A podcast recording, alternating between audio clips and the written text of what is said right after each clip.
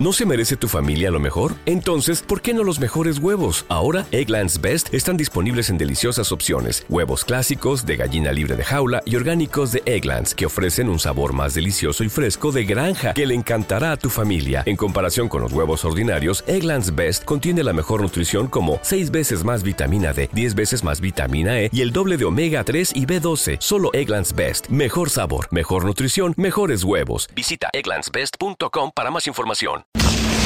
MQC Radio presenta All That Chernobyl. La música de la devastación. Rock mutante. En la tarde de MQC. Bruno, buenas tardes, bienvenido, ¿cómo va? Buenas tardes, Fidel. Bien, ¿vos? Bien, todo tranquilo acá. Eh, inaugurando un nuevo envío radialístico de That Chernobyl con una entrega de culto. Sí, sí, una entrega importante la de hoy. Eh, empecé a sacar cuentas, me di cuenta de que ya no, no van quedando tantos jueves. eh, y, y- y hay cosas que venía pateándolas. ¿Cómo que no quedan jueves? ¿En la vida? No, no, en el año, digamos, en, el año radial. Ah, claro. sí. Entonces dije, me voy a quedar corto cuando me quiera dar cuenta. Van a, van a faltado tres o cuatro cosas que no pueden faltar, entonces es tiempo de, de ponerse los pantalones y. Está bien, sí. hacerlo. Bruno pegó un, un golpe de puño en la mesa. Sí, sí, sí. Digámoslo. Eh, basta de boludeces, gritó. Vamos con lo que es importante y peló de Residence. De Resident, sí, señor. Eh, un dato importante. Si yo pongo de Residence acá en la computadora de la radio, nueve años de radio, no hay nada. Ah, nada. Nada. ¿Qué significa Es eso? flojo. Muy flojo. Sí, Obviamente sí, que, que a nin- que a ninguno de los DJs que, que trabajaron acá en todo este tiempo le gusta The Residence o que, o no los conocen. No, hay uno, uno es un cover, así que no cuenta. Ah, no. All Shook Up, que es Ah. una buena versión igual. bueno, The Residence. De Residence. Eh, Desarrolle. Bueno, The Residents es una banda, es la banda de avant-garde, de la vanguardia eh, mundial desde hace 40 años porque no siguen vigentes. Comenzaron, la historia se remonta más o menos a cuando ellos eran compañeros de, de escuela en la secundaria eh, en el sur de Estados Unidos y eh, después cuando se mudan, el- cuando, arran- cuando ya está la, la movida hippie bien instalada, mucha gente se empieza a ir para lo que es San Francisco y todo eso, como todos sabemos, eh, y ahí se, se van para allá y ahí comienza lo que fue The Residence. En una primera presentación bastante curiosa, en la que sale Snake Fingers, que es un artista muy vinculado a ellos, que después también sacó un par de cosas y terminó muriendo en el 87, si no me equivoco.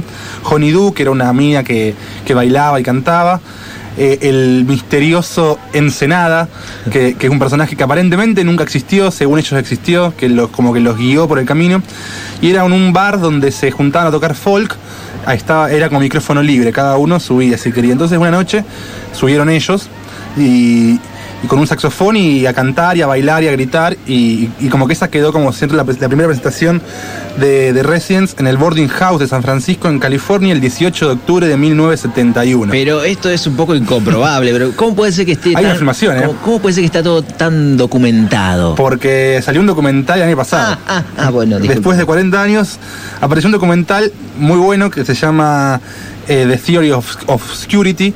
eh, que recién hace unas, sem- unas semanas aparecieron subtítulos, estaba muy complicado conseguir subtítulos para esa no sé por qué. Eh, y bueno, ahí yo me vine con data de ese documental un poco también porque es bastante difícil saber cosas de ello. ¿Cómo se sabe? En realidad nada, nada es certero en la carrera de ellos. Pero bueno, hay una filmación en la que se ve un par de, de- de monos gritando y tocando el saxofón. eh, y dice que son ellos, que eran como el origen de ellos. Claro, porque todavía no dijiste el dato fundamental. fundamental. Que, que- que hay cierto morbo, cierta, cierto misterio con respecto a las identidades Claro. de, de estos locos. Nunca se, se conocieron los nombres, nunca se vieron sus caras. No, son anónimos. Y eh, la verdad que no es ninguna pavada. 40 años manteniendo ese misterio es grosso. Sí. Eh, alguno dirá, bueno, no es una banda tan popular. Ok, pero así todo. Sí, y lo hace, digamos, no es una banda popular, pero eh, tiene llegada, digamos, ha, influido mucho. Sí. eh, es una banda importante cuando uno, digamos, es la banda desconocida más famosa del mundo. Y sí. Eh, por ejemplo, acá tenemos Stereo Bucket que, tiene una máscara y que también juega un poco con eso, pero acá es distinto porque primero que son 40 años y es una banda, entonces anulamos, por ejemplo, lo que es eh, los egos, quedan completamente anulados de arranque, eh, no hay culto a la personalidad de ninguno, no hay... Entonces, y, y ellos son mucho más libres para trabajar, ¿no es cierto? Eso es la... de, de Theory of Obscurity, de hecho la teoría del anonimato que, que la desarrolla supuestamente Ensenada, eh, era esto, ¿no es cierto? De que ellos, a la gente no saber quiénes eran, ellos iban a poder trabajar más libres y iban a poder evolucionar mejor. Y parece que fue cierto, porque... Y así podrían seguir por siempre, porque podrían Sí. reemplazar un componente por otro nosotros nunca nos De hecho enteraríamos. yo no dudo, quizás ya pasó, ya, pasó. cambiaron a Y sí, porque si empezaron a, a mediados de los 60, Sí. o, o son señores muy, muy mayores ya, o se los ya ve son mayores otros. en las manos, en los- las pocas rasgos que se le ven en los Sí. retales de ahora, se, lo- se los ve mayores. Pero puede, puede que, que haya alguno que sea nuevo, que hayan cambiado, eso nunca se sabe en realidad. Vamos a meternos ya con eh, uno de los tres discos que vamos a explorar en este segmento. ¿Cuál es el disco y por qué? Explícanos, son dos temas tan cortitos que van a aparecer pegados ahora. El disco se llama Commercial Album, el, álbum comercial, es de 1980. Eh, originalmente tenía 40 canciones de un minuto, después salió una versión en el 80 y pico que le agregaron 10 temas más, 10 bonus tracks en los que hay un par de covers también, de los, creo que incluí uno en la lista de los temas.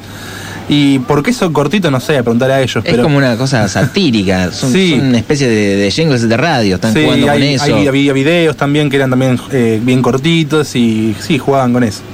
Vamos entonces con The Residents en este capítulo estreno de All That Chernobyl. MQC Radio. Clásicos.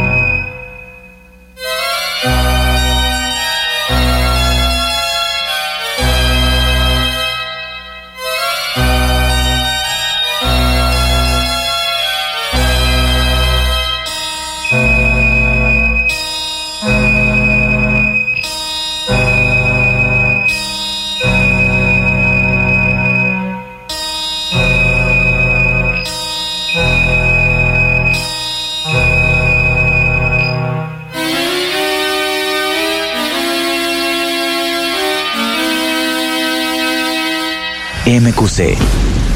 Más que clásicos.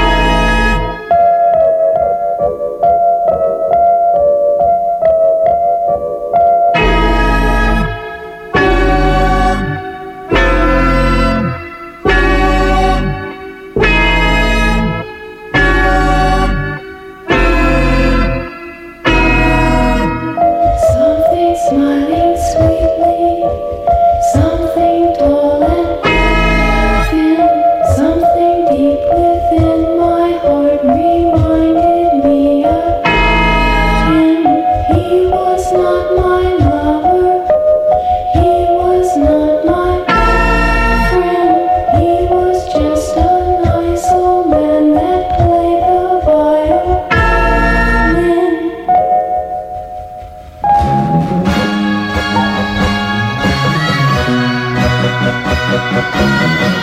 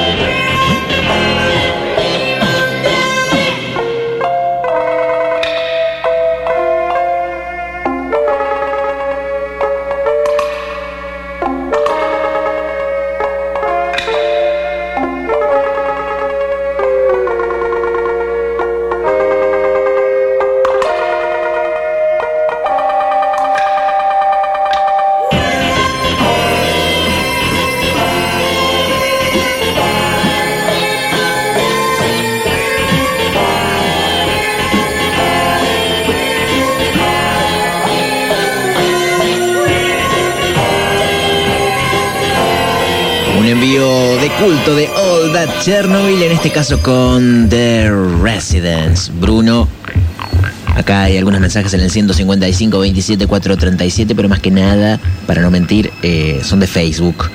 Está escuchando Ale, manda saludos. Otra vez se me cruzó con la onda corta y bromea. Muchas gracias. Somos tan under, nos dedica el meme John en nuestra página de Facebook, MQC Radio, sitio oficial. Gracias, loco.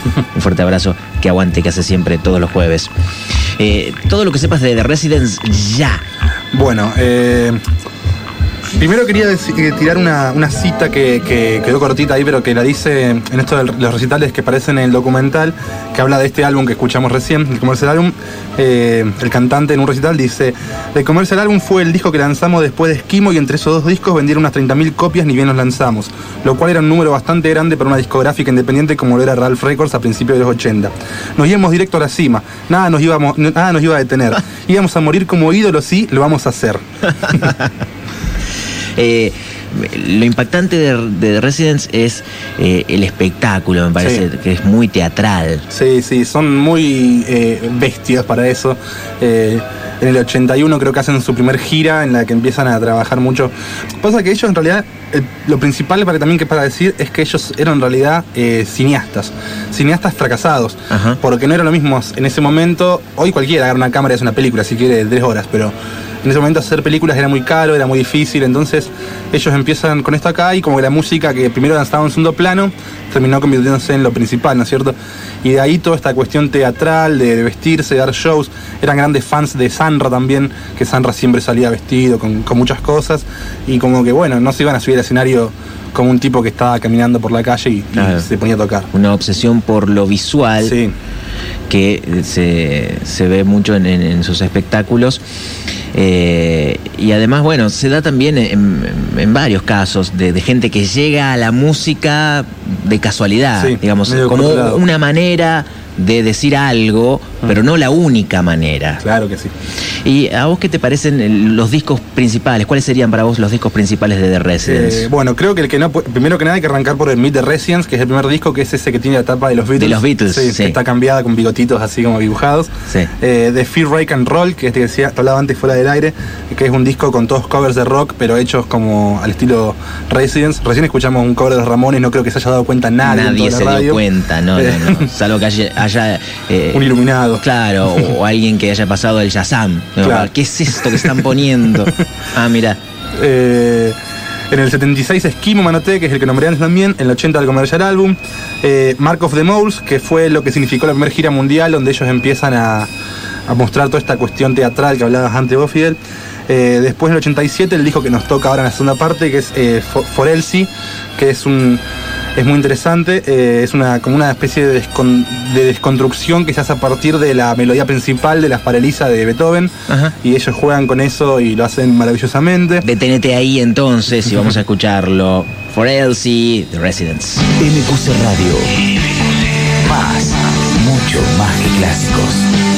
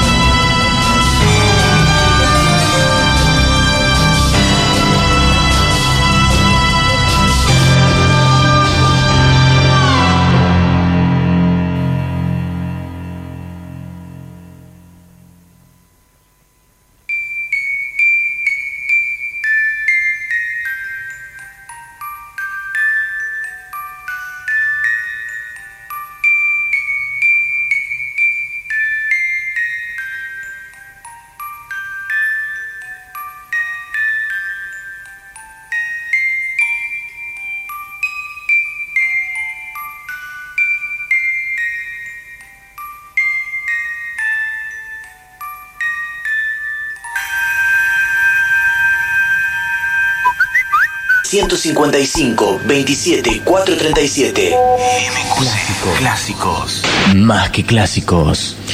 Era The Residence, mutilando para Elisa. Bruno, tenemos mensajes en el 155 27 437. ¿Qué dirá Elisa? Dice Rodrigo. Bueno, muchas gracias. Espilotti, buena fi, le presto el aparatito de electroshock para los residentes. Ay, me haría falta. Potri, también en el 155 27 437. La música de fondo se refiere a esto. El canto de los adolescentes de Karl-Heinz Stockhausen me trajo recuerdos de cuando estudiaba música en Santa Fe. Eh, no creo que buenos recuerdos. Con Pero- esa música. Pero sí, es increíble que haya sacado esto. Sí, la verdad que sí. Potri, un capo. Muchas gracias. Eh, de todas maneras, este capítulo no está dedicado a Karl-Heinz Stockhausen, sino a The Residence. Me parece que este es el momento adecuado para que empecemos a hablar de lo musical. ¿Qué se puede decir en ese aspecto, Bruno? Porque, bueno, son 40 años y eh, han ido mutando, pero algunos rasgos principales de, de la, la música de Creo Residence. que, creo que la evolución en sí, o la mutación en sí, es, es un poco su, su característica, ¿no? Ellos siempre dijeron que nunca. Ellos siempre cuando digo ellos siempre dijeron es porque ellos hablan a través de, de sus productores, ¿no? Sí, todo eso es muy gracioso. Sí. Hay un representante, un manager, un tipo Sí. que hace de intermediario, pero a la vez eh, todos los periodistas sospechan que es uno de los, Claro. de los, de los tipos. De hecho, hay videos que están así los cuatro recién y le dicen, ¿y no me van a responder? No, te dicen los recién por la cabeza. Mueven el ojo. Claro, porque el tipo este que habla como intermediario eh, le pone demasiado entusiasmo siempre y entiende muy bien a la banda, cosa que Sí. los managers no creo que, que sean una muestra de eso. Hay toda una historia ahí con, con eso, de, porque es la de la Crypt Corporation, que era la banda. que- O sea, ellos se fundaron solamente para bancar a los Residents. Sí. Perdón que me fui, pero eh, ya que tocaste el tema. Sí, adelante. Eh, que es, es- es un grupo de gente que, que yo sospecho que pueden llegar a haber tenido que ver, porque eran justo cuatro también. Mm. Podrían haber sido. Pero supuestamente esta historia está como muy desestimada ya desde hace mucho tiempo y como Sí. Que nadie le da bola, aparte se pelearon en el medio. Ah, se sea, separó, todo eh, mal. eh, ¿Qué dice la historia oficial? Cuatro tipos para juntar dinero para los residents Claro. formaron una compañía. Claro, que era de Cryptic Corporation y ellos solamente para eso era más que nada manejarle la, la plata a los Resident, porque los Resident querían hacer un disco, eh, con ellos con hacer una tapa dibujada a mano y, hacer 50 copias estaban bien, pero no, ellos le dijeron no, no, no, vamos No. a hacer mil, vamos a hacerlo bien y vamos a venderlo y vamos a sacar plata. Claro. Y así ustedes pueden seguir produciendo también, ¿no es cierto? Que, que a fin de cuentas es verdad y está bien y así funciona. Claro, además hay otro dato eh, sobre las identidades, las supuestas identidades de los residents, que es el, el banco de datos del SADAIC de Estados Unidos. ponele. Eh, a nombre de quién están anotadas las canciones. Claro. Y eh, eso es algo que, que mucha gente consultó. No me preguntes para qué. Si ellos quieren mantener ese sueño, ese juego, déjalo. Sí, es como, aparte lo están es como haciendo. contar pues, cómo funcionan los trucos de magia. Sí, sí, ¿Qué sentido tiene? Y ves que está siempre el, el forro ahí que te quiere. Ah, bueno. No es necesario. No, no es necesario. Bueno, pero yo te interrumpí cuando estabas diciendo algo seguramente muy importante. Eh, bueno, no, que ellos se fund- digamos, que fundaron esta, esta corporación para eso, que después se transformaron en, en Ralph Records, que, que editó no solamente a, a The Resident, editaron a Tuxedo Moon, editaron a, a Lee Rinaldo. Eh, tengo un par de nombres todo por ahí, pero ya me perdí en la hoja. Eh, pero bueno, que, que han. eh, a Snake Finger también, claro. Y que fueron casi muy. Ellos fueron muy importantes en eso. Y también en ese momento sucedió algo bastante gracioso con ellos que mandan. ellos eran muy fanáticos de Captain Beefheart. y su productor, que era Hal Harverstadt, eh, él publicitaba las cosas de, de Beefheart por un, en un- de un modo particular en los diarios. Entonces los Residents, queriendo llegar a él, porque dicen, si lo produce a Beefheart, nos va a aparecer a nosotros. Sí. Le mandan una publicidad como imitándolo a él, pero también por diario. Y recibe, eh, ellos reciben una- un, un- un correo a su, en su residencia, digamos, en el que como no sabía a quién mandárselo, el tipo le puso para The Residents. Eh, y así surge el nombre de The Residents y así Ah. ellos empiezan a producir eh, con mayor profesionalidad, se quiere, ya no solamente demos. Sí, sí, es una linda anécdota. ¿Y qué hay con la máscara esa en forma de, de globo ocular? ¿Hay una explicación formal? Porque todo es conceptual en ellos, supongo que Sí, la hay una explicación más o menos porque esa máscara. eh, los Resident tienen muchos disfraces. Esa quedó como principal porque Sí. hubo en su momento necesitaban los tipos marketing, digamos, de los productores. Decían, necesitamos vender esto de una forma. Vos tenés que ver algo y decir, ah, eso es tal cosa, Sí. digamos. Y, si- y sin. necesitaban algo más fijo. Entonces eligen estos ojos. Los Resident en el origen querían un, lo mismo, pero era en vez de ser un ojo, era una bola de ple- plateada. que reflejaba para afuera, como casi espejada, entonces como para que la gente sea de Resident, un juego. Sí. Pero eh, todo el tiempo que se lo, le preguntaron para hacerlo le dijeron, no, esto no se puede, se va a empañar, te vas a sofocar.